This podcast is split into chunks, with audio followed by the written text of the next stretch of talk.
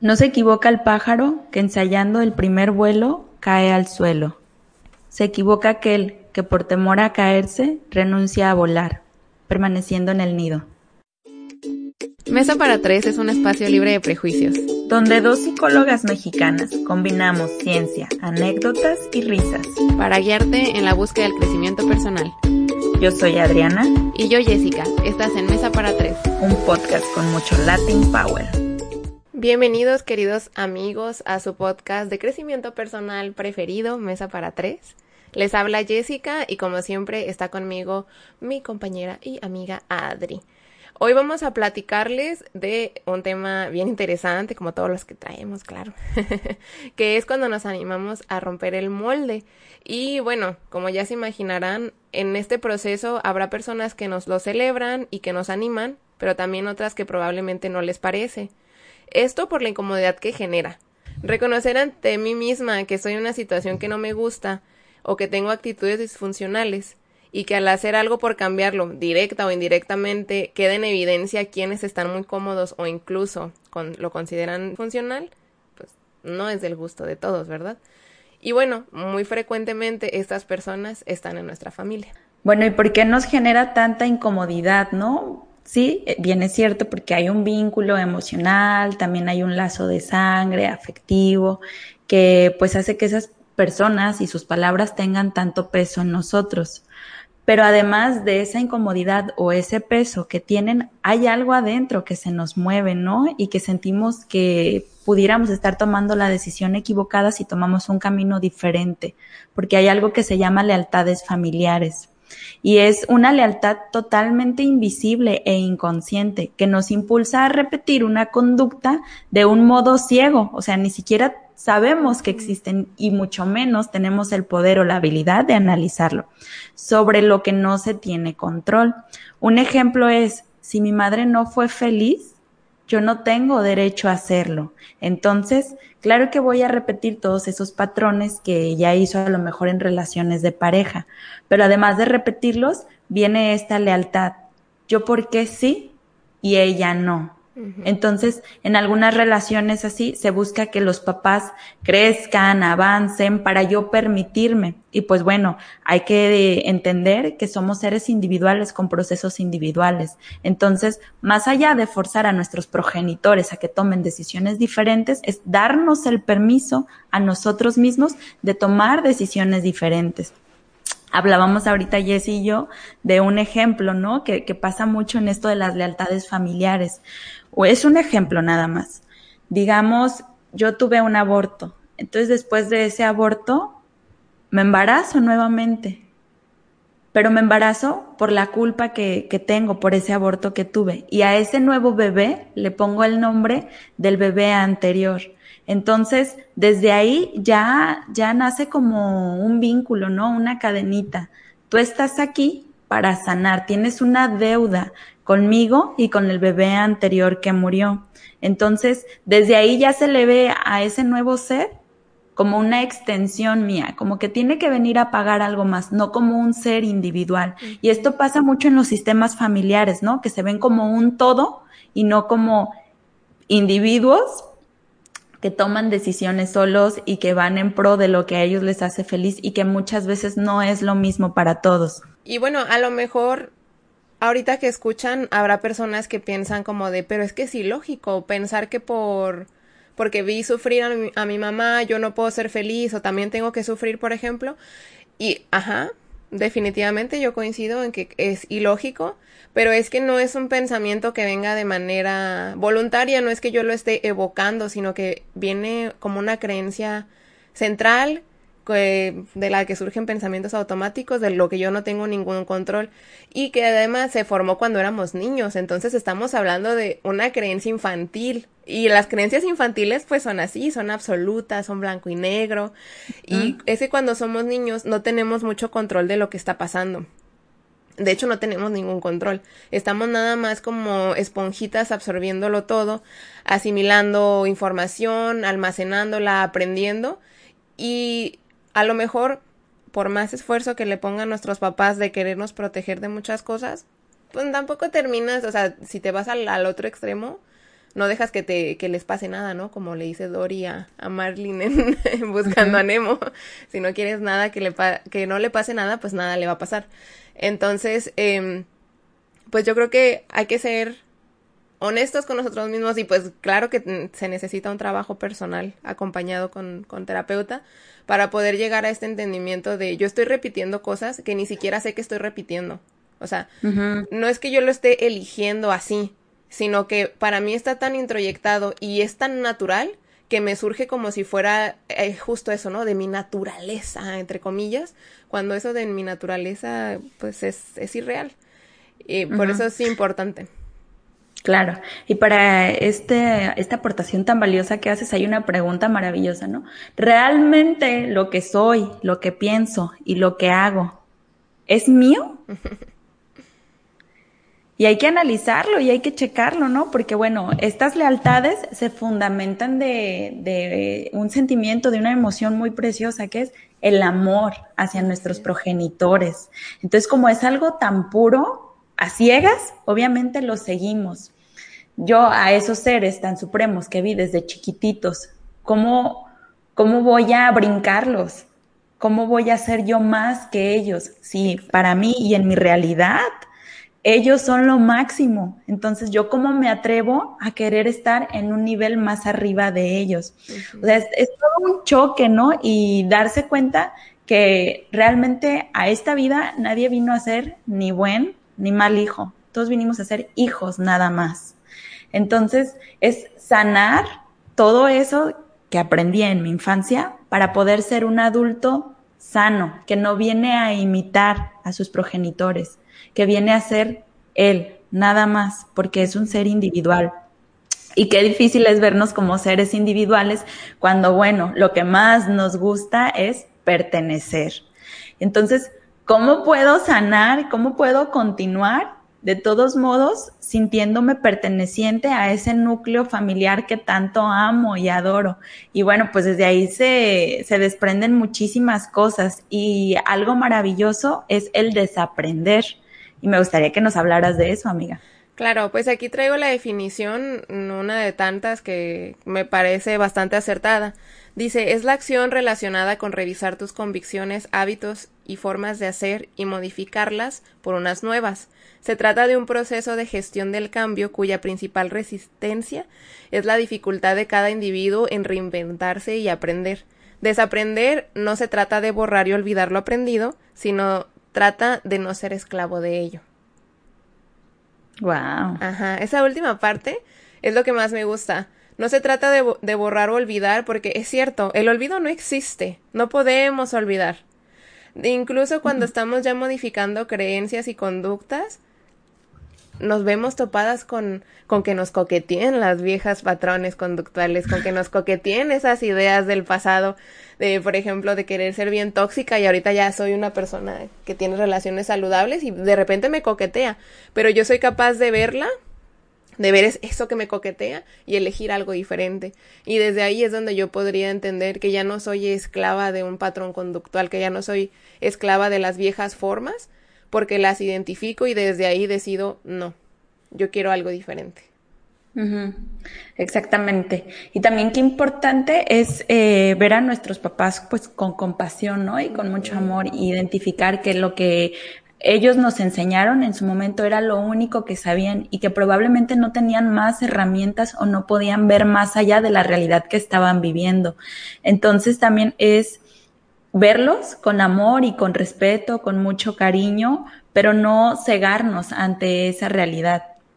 Porque se desprenden un chorro de cosas y conductas, ¿no? Podemos ver en, en enfermos cómo su enfermedad es esa forma de sanar eh, esa parte de la familia, ¿no? Como un síntoma de una familia totalmente disfuncional. Y pues bueno, en la psicoterapia familiar hay todos los integrantes tienen un nombre y hay uno específico que es el más interesante de ese sistema que se llama el chivo expiatorio. Sí, es, está bien interesante porque es esta persona que, digamos, en esa persona son evidentes todos los síntomas que tiene el núcleo familiar. Y la familia lo podría señalar como que es el problema, pero en realidad es la persona que tiene prácticamente toda su vida haciéndose cargo del problema y por eso es que en él es tan evidente. Podríamos hablar de personas con adicciones, de problemas conductuales, de no sé, que no, no se termina de adaptar. Y es bien interesante porque, por ejemplo, cuando eh, el chivo expiatorio hace su trabajo personal, la familia entera va a entrar en crisis porque entonces ya es como de eh, esta persona ya se deja de hacer cargo de, de los problemas de todos para nada más hacerse cargo de lo que le toca y todos los demás como que dicen, ah, caray, no que te estamos mandando al psicólogo para que seas mejor y lo estás empeorando todo. Y eso se vuelve bien interesante porque es parte pues de, de entender que no puede recaer en una sola persona como había estado toda la vida. Y bueno, por ejemplo, cuando son niños, es muy común que esto pase en síntomas físicos, ¿no? Que, que es un, un niño que se enferma constantemente, que tiene a lo mejor problemas de aprendizaje. Es, es un fenómeno bien interesante. No podríamos eh, generalizarlo porque si es este ocurre de manera muy particular en, en los individuos, pero sí eh, es muy evidente cuando revisas la historia familiar decir, ah, claro, tiene todo el sentido que te esté pasando lo que te pasa. Mira aquí hay algo chido. El que es declarado loco, quizá es el más honesto, auténtico y valiente de todos los miembros de su clan. Es el más lúcido. El que se da cuenta de las cosas. Y a veces no es realmente consciente, ¿no? Que, que llegue a la mesa y saque su mapa y les explique a todos, sino es esto a través de un síntoma, como tú lo mencionas, ¿no? Que viene a sanar a toda la familia. Y yo creo que podemos evitar todo eso de que un miembro enferme de alguna manera si cada miembro de la familia tiene su propio crecimiento, no todos lo encuentran en terapia, pero que sí encuentren eh, esa forma de crecer, de liberarse, de abrirse a nuevos horizontes y de vivir su propia historia, no de repetirla. Y se puede ver en claros ejemplos, ¿no? Como mi papá fue migrante y se iba a lo mejor al país vecino, entonces de chiquito siempre sufríamos un montón. Y casualmente cuando yo llego adulto y me caso, también este, mi esposa se queda en, en México y yo llevo la misma dinámica a pesar de pequeño, como yo sufría y a pesar de que de adulto doy todo por mis hijos y la manera que encuentro de dar todo por mis hijos es repitiendo cómo me enseñó mi papá que era dar todo a través del sufrimiento. Y es algo totalmente inconsciente que sucede. Por eso los invito a que cada uno se revise y en este momento se pregunte, ah, caray, lo que estoy haciendo en este momento, ¿se parece a la dinámica familiar? Que yo tuve y cómo la viví yo en mi infancia, en mi adolescencia, en mi juventud, cómo me impacta ahora en mi vida de adulto. Es, es fundamental y es clave que nos hagamos todo este tipo de preguntas para crecer y para abandonar el nido, porque vemos el nido como quedarnos en casa de, de, nuestros papás ya siendo adultos, cuando realmente no es así. Si yo no me libero de todo eso, yo puedo estar ahorita en China y sigo repitiendo los mismos patrones familiares. Y ahí es donde entra un conflicto totalmente horrible para el ser humano que lo vive, el no sentirse libre consigo mismo y el no entender que adentro todo lo que tiene adentro, ese es su lugar sagrado, ese es su hogar y es donde habita, que no realmente es la casa, son los muebles ni las personas, sino es lo que yo construía dentro de mí a través de los aprendizajes de mis progenitores, pero también de lo que desaprendí. Y eso es una herramienta valiosísima como adultos. Ahorita que decías lo de, de poder, que podrías estar en China y seguir repitiendo, creo que a veces el, esta frasecita, ¿no? De me convertí en lo que juré destruir, pues nos pasa un montón porque desde la evitación también estamos, o sea, no, a lo mejor pensamos que no vamos, que cuando identificamos como lo que no me gusta de mis padres, yo digo, no, pues lo evito a toda costa y no, no lo voy a utilizar, ¿no? Hay una serie que estoy viendo que eh, está la protagonista todo el tiempo está como que muy renegada de la, la como la vida que sus padres querían para ella. Y entonces está evitándola a toda costa y de repente no se mete en relaciones con buenos prospectos porque serían personas a los que sus, sus padres aprobarían pero que son buenas personas, que son gente que les que sí le convendría a ella, con quien sería muy de no vas a andar hablando maldita en el podcast. No, es Gilmore Girls. es una serie. Vela, por cierto.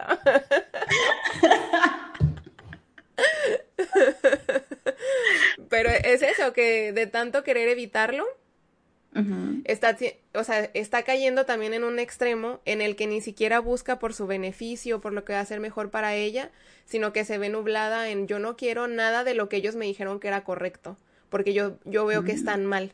Entonces, es importante también sanar esta relación y, como decías, ¿no? Tratar a nuestros padres con compasión y recordar que desde sus limitaciones ellos hicieron lo mejor que pudieron por nosotros.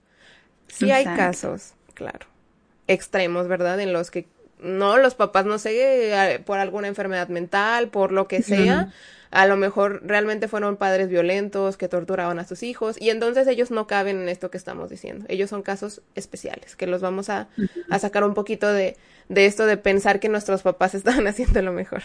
Eh, Pero sí, creo que nos ayuda a las personas que hemos tenido la fortuna de, desde sus limitaciones, tener una familia amorosa, entender que a veces ese amor, híjole, ese amor que nos tienen es el que se está viendo expresado diferente. Es decir, en esto me gustaría tocar un punto de a lo mejor a veces, porque a mí, a mí, esto me pasa, por ejemplo, con mis hermanas mayores. Ya no, ya no, porque ya como que pusimos los límites. Pero antes me pasaba mucho que desde su amor y su preocupación, ellas querían que yo no atravesara caminos que ellas ya conocían y que sabían que ese no era, que por ahí no, ¿no? Entonces, a lo mejor más allá de expresar como estoy preocupada, es que no quiero que te pase lo que me pasó a mí, algo así, e iba una crítica y una crítica destructiva y, y yo, me hacía, yo me sentía muy mal y cosas así. Creo que ayuda mucho para sanar esta parte y tener compasión con nuestros familiares. Que si nosotros sabemos que estamos en un sitio amoroso, nos preguntemos, si esta persona lo está haciendo desde el amor, con sus mejores intenciones, ¿cuál será la intención? Por ejemplo, que me dicen, es que no te salgas con esa ropa porque se te ve todo, se te ven las piernas. Y todos te van a voltear a ver y yo pienso, ay, es mi ropa, ¿qué te importa? Este, yo soy la que decide, porque pues sí. Pero, por ejemplo, si lo pienso desde la mejor intención, probablemente no quieren que me hagan sentir incómoda en la calle, que me acosen, porque son conscientes de una realidad social. Entonces, sí, no es el acercamiento, mm, decir esta, esta manera, ¿no? Como de, es que no salgas así, pero creo que nos puede ayudar como a, a llegar a este entendimiento de, estás preocupada porque me acosen, por ejemplo. Sí, es eso. Ah, ok, va. No te preocupes, o sea, pues sí, yo sé que eso pasa, pero mira, no, me, no quisiera limitar mi, mi libertad por las otras personas. Y a lo mejor no lo entiendes, pero, o sea, Quiero que sepas que, que te escucho, que te entiendo y que aprecio tu preocupación. Y se vuelve una dinámica totalmente distinta.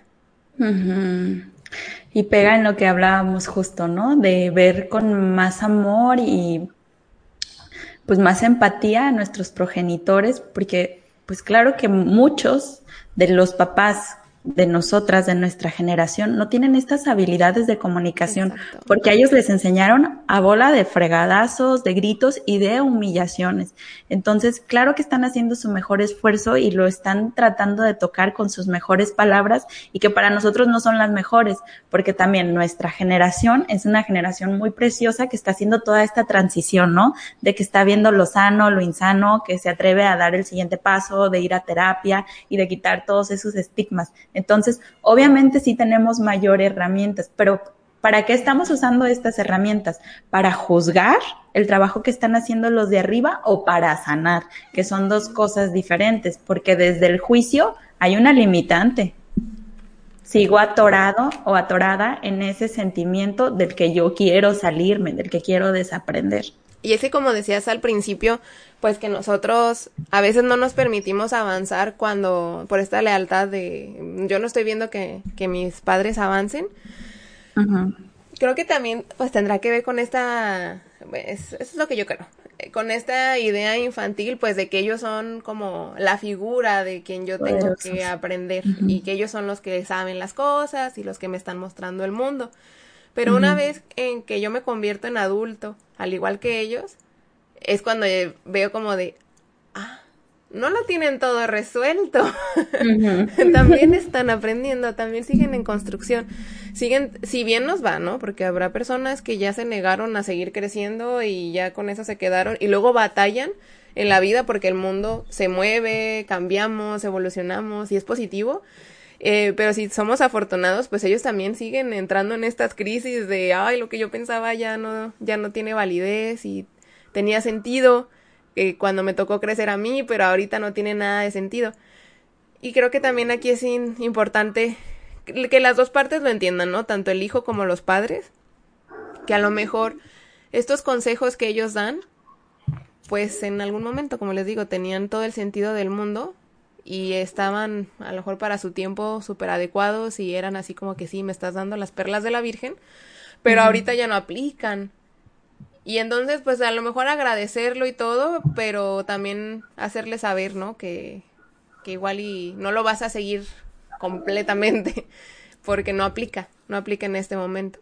Y que si nosotros rompemos con una lealtad, no es que los dejemos de amar, no es que no creamos que lo que ellos decían sea importante o que ellos sean inteligentes o no sé, que esto que nos dan no valga, ¿no? No, no quiere decir eso cuando se rompe una lealtad, sino que para mí y para todos estoy abriendo un camino diferente que nadie había pensado antes, que para ellos ni les... ni siquiera existe esa opción. Ni, ajá, ni siquiera existe como la posibilidad pues porque su historia de vida no los no les dio el, la posibilidad, ¿no? Y a lo mejor a nosotros siguen me parece muy natural que los padres busquen darnos algo mejor y que precisamente en darnos algo mejor pues también nos dan la posibilidad a nosotros de tener otras experiencias que ellos no conocen.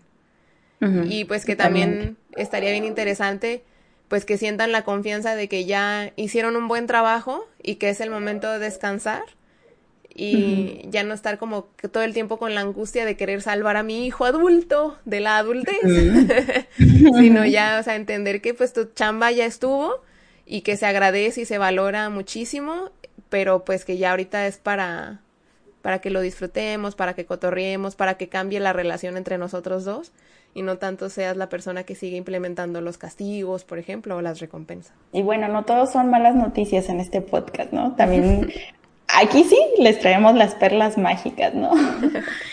que necesitan aplicar, pero sobre todo inspeccionar. ¿Y de qué se tratan? Pues cómo me dirijo ahora a ellos. Y es bien importante aplicar la empatía, que hemos estado hablando mucho de ella en este episodio. Ser empáticos, ¿no? Conocer a lo mejor más de la historia de nuestros padres, entender por qué hoy son así, eh, verlos con mayor amor, pero la empatía no significa lástima significa te comprendo, pero yo no lo quiero repetir. Entonces, ¿hacia dónde me muevo con esta empatía? A comprenderte, a lo mejor a no responderte feo, a no hacerte sentir mal con tus aprendizajes, pero desde escuchar y hacer análisis en ese momento y descartarlo y decir, esto no es mío, no tiene nada que ver conmigo, tiene que ver todo con él y continuar el camino. Esa es la función de la empatía en las relaciones con padres. Y que la verdad nos quitan un montón de, a lo mejor, enojo, corajes ahí que, que nos podríamos ahorrar. Porque pues es más fácil aceptar lo que no está dentro de nuestro control.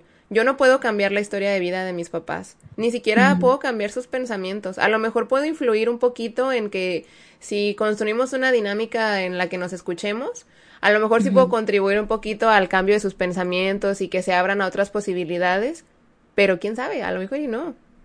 Entonces también entender que eh, yo estoy haciendo mi trabajo en el momento en el que eh, expliqué lo que yo quería, en el que tuve como esta atención de, de también compartir con ellos y generar este momento de reflexión, pero hasta ahí. Ya lo que ellos hagan con esa información es su responsabilidad, es parte también de su trabajo y que es importante que yo me libere de la sobrecarga de decir es que yo tengo que hacer que mis papás aprendan, que mis papás entiendan diferente porque ese es mi trabajo. No, no es tu trabajo, es el trabajo de ellos. Entonces también creo que por eso nos podríamos ahorrar, como les digo, algunos corajes.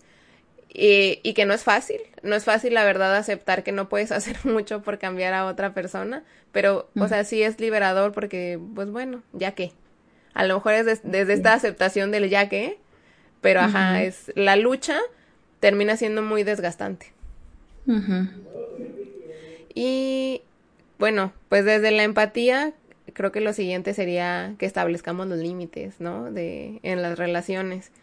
Que aquí es donde se podría poner un poquito complicado, ya incómodo, eh, pero recordar que los límites son una distancia amorosa que ponemos entre una persona y otra y son como las reglas del juego. Entonces, pues a veces se complica con los papás por esta idea antigua de que ellos son los mayores y son los que tienen la razón y nosotros que vamos a andar ahí eh, opinando, nosotros que sabemos, Ajá. Em, pero por eso mm, me atrevo a decir que la comunicación asertiva, pues es un acercamiento que pudiéramos tener ahí con ellos. Ok, y que esto es un regalo propio, ¿no? Para mí misma el regalarme la oportunidad de poder decirle al otro cómo quiero que me quiera y cómo quiero que me hable y cómo quiero que esta relación funcione. Y también estar eh, de acuerdo en que muchas veces el de enfrente no puede escucharme, no sabe escucharme y no atiende. Y también aprender a vivir con ello está cañón, pero sí se puede, ¿no? Y marcar límites, claro que se puede. Con el simple hecho de oye, yo sé que vienes aquí a lo mejor, eh, no sé, que entras a mi habitación porque quieres que todo esté en orden, porque a ti te gusta el orden, pero este espacio es mío y aunque tú lo veas desordenado, eso significa orden para mí. Y tratar de hacer al otro ver tu realidad, pero sin desgastarte, porque a veces el otro no es que no quiera, no puede verla, porque no hay otra realidad que no sea la de él. Y también está bien. Entonces, marcar límites es mandarme a mí el mensaje de te amo un chingo, te amo tanto, que lo que tú eres y lo que tú haces es importante. Entonces te doy el poder de que se lo comuniques a los demás. Para mí los límites, más allá de mejorar la relación con los demás, es mejorar la relación contigo misma y validarte contigo mismo, ¿no? Entonces, qué valioso es hacerlo con los papás, porque es eh, mandarte a ti el mensaje y decirte, yo soy un ser individual y no soy una extensión de ellos, no pienso ni soy como ellos. Claro que mucho de lo que me enseñaron es eh, información valiosa que me funciona mucho en este momento y que muchos aprendizajes son preciosísimos y que viví una infancia hermosa, pero en este momento yo ya soy un otro y lo que yo creo, pienso y hago es válido y tengo el derecho de podérselo expresar. Qué importante esto que dices, porque a veces eh, creo que a lo mejor puede haber el malentendido de que el límite es decir, ay, ya mamá, ¿qué te importa? Déjame en paz y eso termina fracturando la relación entre las personas. Primero, para poder expresarle límites a los demás, me los tengo que expresar a mí misma. Y también entender que para funcionar en sociedad y con mi familia, no puedo andar con esta actitud, ¿no? y bueno, hablando de regalos, eh, vayan por un papel y lápiz porque de verdad anótense estos pasos para poder construir un diálogo asertivo. Si los toman en cuenta, yo les aseguro que van a poder elaborar eh, diálogos mucho más cuidadosos y mucho más este efectivos funcionales para cuando van a ir a poner límites con, con las personas. Entonces, lo primerito, primerito es definir el objetivo a comunicar, o sea, qué quiero decir. Como en esto, en el ejemplo que ponía Adri, a lo mejor yo lo que quiero comunicar es que pues me den mi espacio y que respeten que, por ejemplo, la habitación son, mis límites y lo que yo haga en la habitación es mi problema. Pero quizás si yo lo digo así, como de lo que pasa en mi habitación es mi problema y no te metas, sí, se, entiende, pero también eh, otro mensaje que, estoy dando es como, ¿a ti qué te importa? Y ese podría ser el mensaje que la otra persona recibe. Hay que considerar que lo que yo digo a lo mejor no va a ser igual a lo que la otra persona recibe. Por eso cuando definimos el objetivo a comunicar, tenemos que ser bien conscientes de ser lo más claros posibles. De entonces decir, eh, si mi objetivo es que me den mi espacio en mi habitación, eso es lo que me tengo que asegurar que, que se entiende que yo estoy solicitando que mi, que mi habitación sea ese lugar que no se toca. La siguiente sería pues mostrar empatía, lo que nos, como nos decía Adri, ¿no? Decir a la otra persona, yo sé que para ti esto es desordenado y que el, te podría hasta llegar a incomodar la manera en la que, en la que se ve esto y, entiendo que te cause conflicto. No me gusta que estés en conflicto, no creas que yo lo hago por, por fregarte, no es esa la intención. Lo siguiente pues sería señalar conductas y no personas. Eh, me va a salir un poquito de, este ejemplo para algo más de, de a lo mejor relaciones de pareja, que es donde se ve así bien, bien común, en decir, ay, es que tú me estás haciendo enojar o esto que estás haciendo, mm, ya sabes que, que me molesta, ¿por qué lo sigues haciendo? ¿No? Y eh, ahí estamos señalando a la persona como que fuera su problema. Cuando nosotros señalamos la conducta, es decir, eh, ¿qué será la conducta? No, que... Ay, ayúdame, no sé qué conducta poner. ¿Que pase tiempo en el teléfono? Ah, va, va, que pase mucho tiempo en el teléfono, ok. Entonces, ajá, digamos que la, la conducta que yo quiero señalar es que pasa mucho tiempo en el teléfono y siento que no me está prestando tanta atención. Entonces, en lugar de, de señalar a la persona, podríamos decir, el... Es que no me gusta que, que la atención se vaya al teléfono. ¿no? no es, ni siquiera dije tu atención a tu teléfono, dije la atención al teléfono. Y que a lo mejor vas a decir, ay Jessica, ¿qué diferencia hay? Pero sí hay una gran diferencia. Lo escuchas y te terminas eh, desapegando. Cuando yo digo la atención al teléfono, ya no eres tú el que lo tiene que solucionar. Es entre los dos. Vamos a ver cómo solucionamos esta conducta que no nos gusta o que no me gusta particularmente. Y lo siguiente pues es hablar en primera persona y también expresar los sentimientos. Regresando al, al ejemplo de la recámara, eh, bien lo dijo Adri, ¿no? Yo sé que para ti, este, a lo mejor esto es orden, esto es desorden, pero para mí es orden. Y yo apreciaría muchísimo también que, que respetes la manera en la que yo pienso, la manera en la que a mí me gusta tener las cosas. Te repito que no es por quererte hacer sentir mal o por fregarte ni nada de eso. Y la última es proponer una solución. Y para esto es importante también involucrar a la otra persona. O sea, ¿qué podemos llegar en común para que tú estés a gusto y yo también? Que no se trate de que tú te tengas que aguantar a mis formas o yo me tenga que aguantar a las tuyas. En medio, ¿qué podemos encontrar? Hay ocasiones y hay sistemas familiares que no permiten llevar las cosas así, de manera tan armoniosa, ¿no? Y sana, y que ya se necesitan de otras medidas.